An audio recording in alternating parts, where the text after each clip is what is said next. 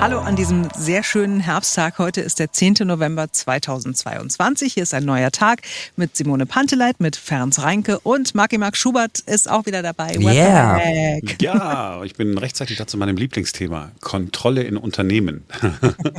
Wir sprechen heute über die Kontrolle in einem ganz besonderen Unternehmen. Äh, die Kontrolle bei der Feuerwehr in äh, Berlin. Aber vielleicht, warum ich das Thema so super finde, ich kenne keinen einzigen Mitarbeiter, der sich gern kontrollieren lässt. Na, also gerade dann, wenn man so spürt, ah, vertraut mir der Chef oder misstraut er mir oder so, hat mir noch keiner gesagt, boah, ich finde das aber super, dass, äh, dass du, ich so ganz engmaschig kontrolliert werde. Umfrage gibt es auch dazu. Ähm, Mitarbeiter wünschen sich, dass der Chef ihnen Vertrauen schenkt. So etwa ein Drittel hat gesagt, welche Eigenschaft äh, wäre denn total wichtig bei dem Chef? Und ein Drittel hat gesagt, das war die Top-Antwort, der Chef soll mir bitte vertrauen. Mhm. Aber es gibt ja auch die andere Seite der mhm. Medaille. Mhm. Umgekehrt gibt es garantiert keinen Chef, der nicht Mitarbeiter hat, die nicht das tun, was sie tun müssen. Also die sich so durchmogeln, die immer nur so ein bisschen was machen, die nebenbei noch ein bisschen Online-Shopping machen, keine Ahnung. Das ist bestimmt die Minderheit. Zum Beispiel. wir haben eine Kollegin gehabt, ne? ja. Wir hatten auch äh, Kollegen, die während der Arbeitszeit hier ganz viel Tischtennis gespielt haben oder unten, äh, wir sind, sitzen ja hier in so einem Einkaufszentrum, äh, die unten dann irgendwie Zeug für die Kinder gekauft haben. Gibt es immer wieder in jeder Firma, in jedem Radiosender, in jeder Praxis, in jeder Werkstatt. Ja, und das gibt es ja vermutlich auch bei der Berliner Feuerwehr, über die wir jetzt sprechen werden. Die Überlastung der Feuerwehr bei uns in der Stadt, die ist ein Daueraufreger. Ähm, fast jeden Tag muss der Ausnahmezustand ausgerufen werden. So, und um dem jetzt Herr zu werden, hat der Feuerwehrchef zuletzt angeordnet, dass die Rettungskräfte überwacht werden. Also der Status, den jeder Einsatzwagen zu jeder Zeit angeben muss, äh, beispielsweise wenn er im Krankenhaus ankommt, wird jetzt mit dem tatsächlichen Standort des Einsatzwagens überprüft. Also heißt, du kannst nicht mehr angeben, wir sind gerade im Krankenhaus angekommen und bist aber eigentlich schon an der Currywurstbude. So. Kritiker sagen, ähm, das ist Misstrauen, das zeigt Misstrauen der Behördenleitung gegenüber ihren eigenen Leuten. Es würde unterstellt werden, dass die Einsatzkräfte den Status nicht wahrheitsgetreu angeben, um zum Beispiel länger Pausen zu machen. Und genau darüber haben wir mit Heinz Buschkowski gesprochen, Neuköllns Ex-Bürgermeister. Der ist ja immer donnerstags unser Klartexter. Und für ihn ist die Überwachung der Feuerwehrleute in Berlin ein absolutes No-Go. Ich finde es eine Unverschämtheit. Ich dürfte da nicht Personalrat sein bei der Feuerwehr. Zu unterstellen, zumindest zu suggerieren. Es gibt keine Rettungswagen, die eingesetzt werden können, weil die Feuerwehrleute äh, bei der Arbeit schummeln und die Arbeitszeit betrügen. Dass sie sich nicht freimelden, wenn der Wagen frei ist, sondern äh, einfach äh, falsche Angaben machen, dass der Einsatz länger dauert und, und, und und heimlich irgendwo Siesta machen. Also das halte ich für eine Unverschämtheit und aus früheren Zeiten, wo ich mich erinnere an die Einsatzzahlen gerade in Neukölln der Feuerwehr, würde ich mich nicht trauen, den Feuerwehrfrauen und Männern das ins Gesicht zu sagen, weil äh, ich wüsste nicht, äh, was die mir über den Kopf gießen. Und das zu Recht. Das ist ein harter Job. Die Leute sind permanent im Einsatz und müssen halt oft, äh, wie es im Jargon heißt, Pennertaxe spielen, weil äh, Leute sich betrinken, äh, weil sie angegriffen werden oder weil sie jemand von zu Hause in die Rettungsstelle fahren müssen, weil er sich beim Kartoffelschälen in den Finger geritzt hat. Nee, also das ist ein falscher Punkt und da also würde ich mich immer vor die Feuerwehr stellen. Und das, was die Behördenleitung da macht, das ist einfach schäbig. Die Mitarbeiter zu beschimpfen und ihnen Betrug zu unterstellen, bäh, bäh, das ist wirklich Feudeibel. Heinz Buschkowski ist ja ein guter Mensch. Also, äh, ja, jetzt, ihr, ihr, ihr, macht eine Pause, weil ihr jetzt überrascht seid, dass ich das sage. Ich habe es schon gespürt.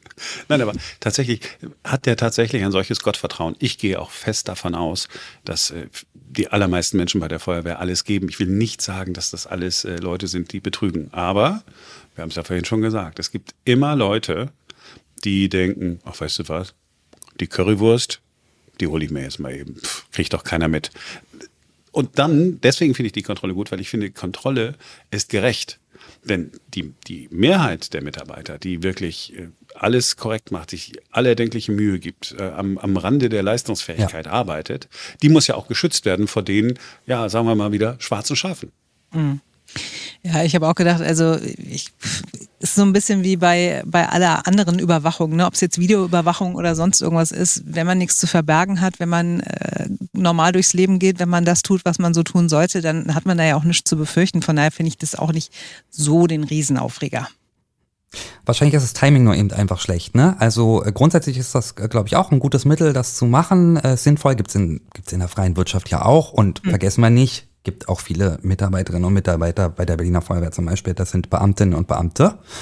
Ähm, die müssen sich das schon auch gefallen lassen, äh, kontrolliert zu werden. Ist es einfach so. Sie arbeiten am Ende ja für uns Bürger in Anführungszeichen. Äh, nur der Zeitpunkt ist natürlich so schlecht. Ne? Die äh, Personalausstattung ist nicht besonders gut. Äh, es gibt viele andere Probleme bei der Berliner Feuerwehr, den, die in den letzten Jahren entstanden sind, wofür die Mitarbeiterinnen und Mitarbeiter nichts können, sondern eher die Behördenleitung. Heißt aus meiner Sicht an sich eine sinnvolle Sache. Timing ist natürlich nicht so günstig. Ganz anderer Aspekt noch, vielleicht ist das ganz blöd, ich bin einfach felsenfest davon ausgegangen, dass sowieso jeder Rettungswagen, jeder Feuerwehrwagen mittlerweile so einen äh, Sender und Empfänger hat und dass man genau auf einer Karte sehen kann, wo der ist. Ich wusste, ja. ich, ich habe überhaupt nicht gedacht, ich muss das jetzt extra. Ich dachte, ich dachte wirklich, dass das so ist, weil jede Spedition macht das so. Jedes DHL-Auto äh, kannst du genau bewachen. Äh, die, die Feuerwehr, da ist das jetzt irgendwie so eine große Nummer. Ja gut, so. Aber äh, äh, apropos große Nummer, es gibt dann durchaus auch mal so Dinge, wo ich dann auch sage, ist das leider wieder typisch Berlin? Muss ich ausrasten?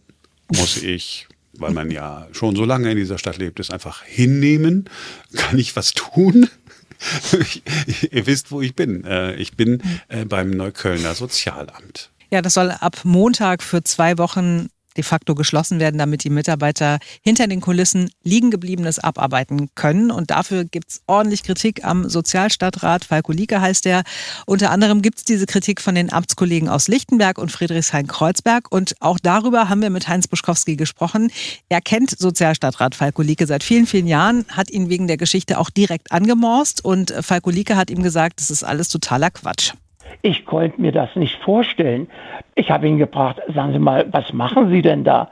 Und er hat ja gesagt, ja, das frage ich mich auch, was da äh, verbreitet wird. Worum es geht, ist, dass andauernd neue Aufgaben rübergekübelt werden über die Mitarbeiter. Der neueste Gig ist, sie sollen die Berlin-Pässe jetzt auch noch bearbeiten und kleine Klebchen auf die Akten machen, händisch bei 15.000 Akten. Und er sagt, er hat viel erlebt. Aber das, was jetzt im Moment da in den Sozialämtern los ist, das ist in der Tat die Hölle. Nur eins versteht er nicht, warum gerade die Kollegen, die in den Stadträtesitzungen immer dicke Backen machen, wir können nicht mehr, wir brauchen so und der Senat muss helfen. Und äh, wenn dann ein, ein Pressemensch anruft, dann sagt man, was? Die Neuköllner haben Probleme, wir schaffen alles ganz, ganz prima.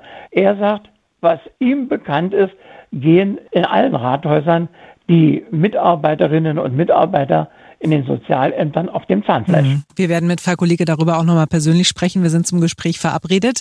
Aber lassen Sie uns nochmal darauf gucken, wie es ab Montag aussehen wird im Neuköllner Sozialamt.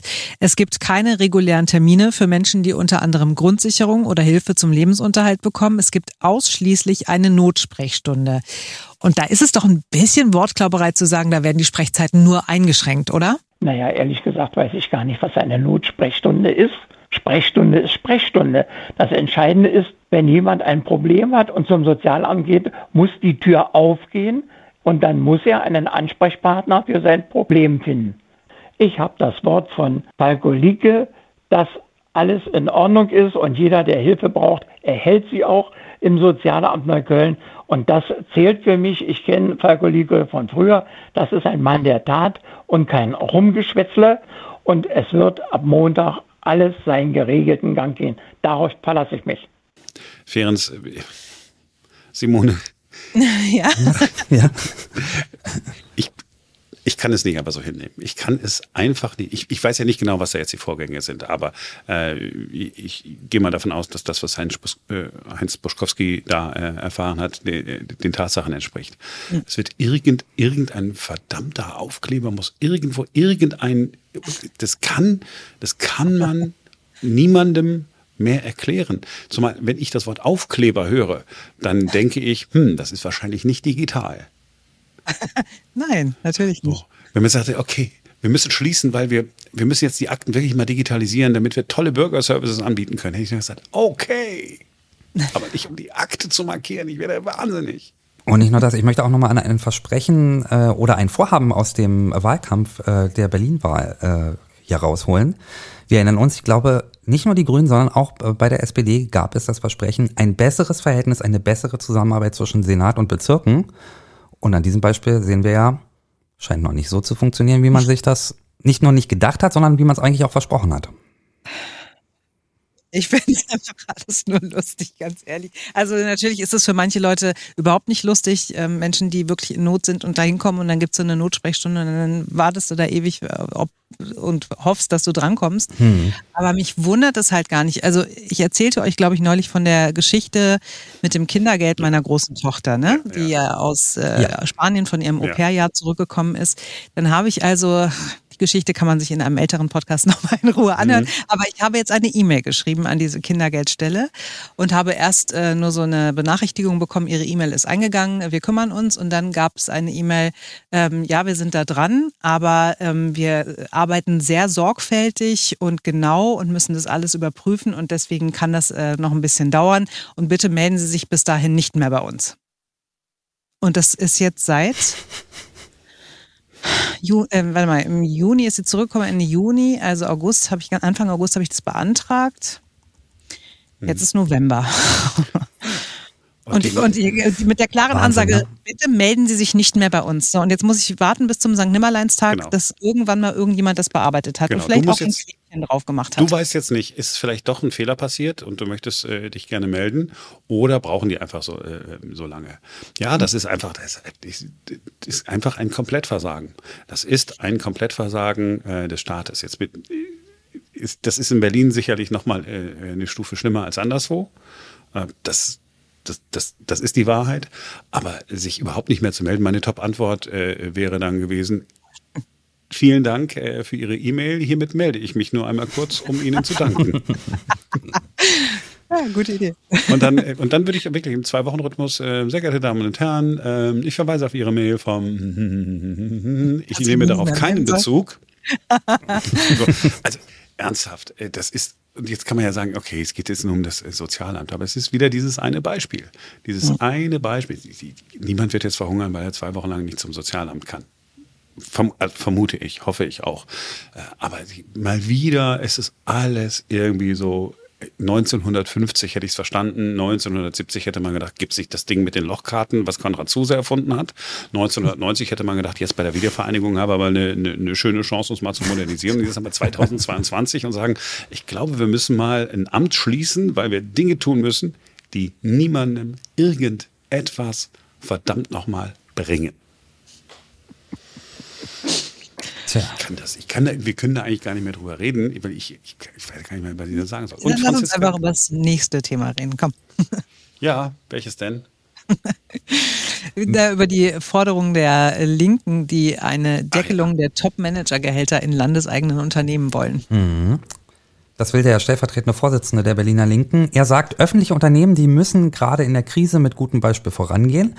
Und äh, ganz konkret will er eine Begrenzung auf das Zehnfache der untersten Lohngruppen, mindestens aber eine Deckelung auf dem Niveau der regierenden Bürgermeisterin. Heinz Bischkowski, kann ich gleich vorweg sagen, ist kein Fan von solchen sozialen Neiddebatten. Aber ich habe ihn gefragt, diese Forderung ist doch schon auch eine Frage der Gerechtigkeit, oder? Na, das ist äh, die alte Leier. Sie kommt immer wieder, liegt auf wieder Vorlage bei der Linken. Millionäre enteignen. Die, die viel verdienen, die sollen was abgeben. Alles Geld von den zu viel Verdienenden bei den Armen aufsatteln. Mein Gott, ich kann das nicht mehr hören. Dabei ist äh, doch das Regulativ die Arbeitswelt selbst. Und jeder, der eine vernünftige Arbeit macht, der wird auch darauf achten, dass er dafür vernünftig entlohnt wird. Und wenn das nicht äh, funktioniert, dann gibt es auch noch die Sozialpartner, die Gewerkschaften, die um ihre Mitglieder und für ihre Rechte kämpfen. Auch in Ihrer Partei gibt es äh, Kritik, zum Beispiel vom Wirtschaftsexperten Jörg Strötter von der SPD. Der sieht die aktuellen Gehälter auch kritisch. Der sagt, die Vergütung der Vorstände der landeseigenen Unternehmen ist teilweise völlig aus dem Ruder gelaufen. Zum Vergleich, die regierende Bürgermeisterin verdient rund 200.000 Euro im Jahr, der Chef der Berliner Wasserbetriebe und auch die Chefin des BER das Doppelte und das bei leeren Kassen. Also so richtig verhältnismäßig ist es nicht mehr, oder? Ja, das stimmt. Auch ich runzle ja an der einen oder anderen Stelle äh, mal die Stirn und auch ich kann nicht begreifen, wo der Unterschied zwischen 200.000 der regierenden Bürgermeisterin und knapp 500.000 bei manchem Vorstandssprecher ist. Egal, ob es äh, eine Wohnungsbaugesellschaft ist oder ob es der BER ist, der ja noch nicht mal funktioniert. Wenn der BER so funktionieren würde, wie die Chefin ihr Gehalt jeden Monat kassiert, na dann müssten wir uns darüber nicht aufregen. Ich sage auch nur RBB. Also das ist nur kein politisches Konzept. Sozialneid und zu sagen, da sind die falschen Leute auf dem falschen Posten und kriegen zu viel Geld, das ist doch nicht die Lösung. Zumal man immer wieder feststellen muss, dass die, die am lautesten krähen und schreien, ganz, ganz still und leise werden, wenn sie selbst auf der Anwärterliste stehen für einen solchen Job. Dann hat man sogar die Anspruchshaltung, dass der Sitz vom Dienstwagen mich beim Fahren massieren muss. Naja, ich könnte darauf verzichten. Ja, und jetzt kann man immer sagen, wer Top-Manager will, muss die auch top bezahlen, dass sich das äh, alles falsch anfühlt und weil er jetzt RBB äh, nochmal erwähnt hat. Na klar, gönnt, gönnt man äh, der einen oder anderen Intendantin nicht mal einen Euro äh, bei dem, was sie sich mutmaßlich äh, geleistet hat. Mhm. Ähm, aber wenn wir jetzt hingehen und sagen, okay, nee, wir machen da irgendwie ganz nur Suche und ganz wenig Geld und so, weil es ist ja dann das Geld der Leute, dann hast du keine Top-Manager. Umgekehrt bedeutet das nicht, dass alle, die viel Geld bekommen, Top-Manager sind. Ich weiß, ich habe äh, ich hab auch keine Lösung.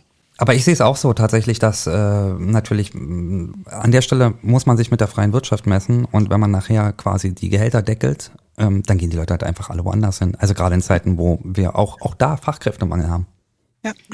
Bei den Ämtern zum Beispiel, ne? jeder Bezirk sagt ja, oh mein, wir würden ja gerne ähm, einen Radweg errichten, schaffen es aber seit Jahren nicht, weil wir keine Stadtplaner finden.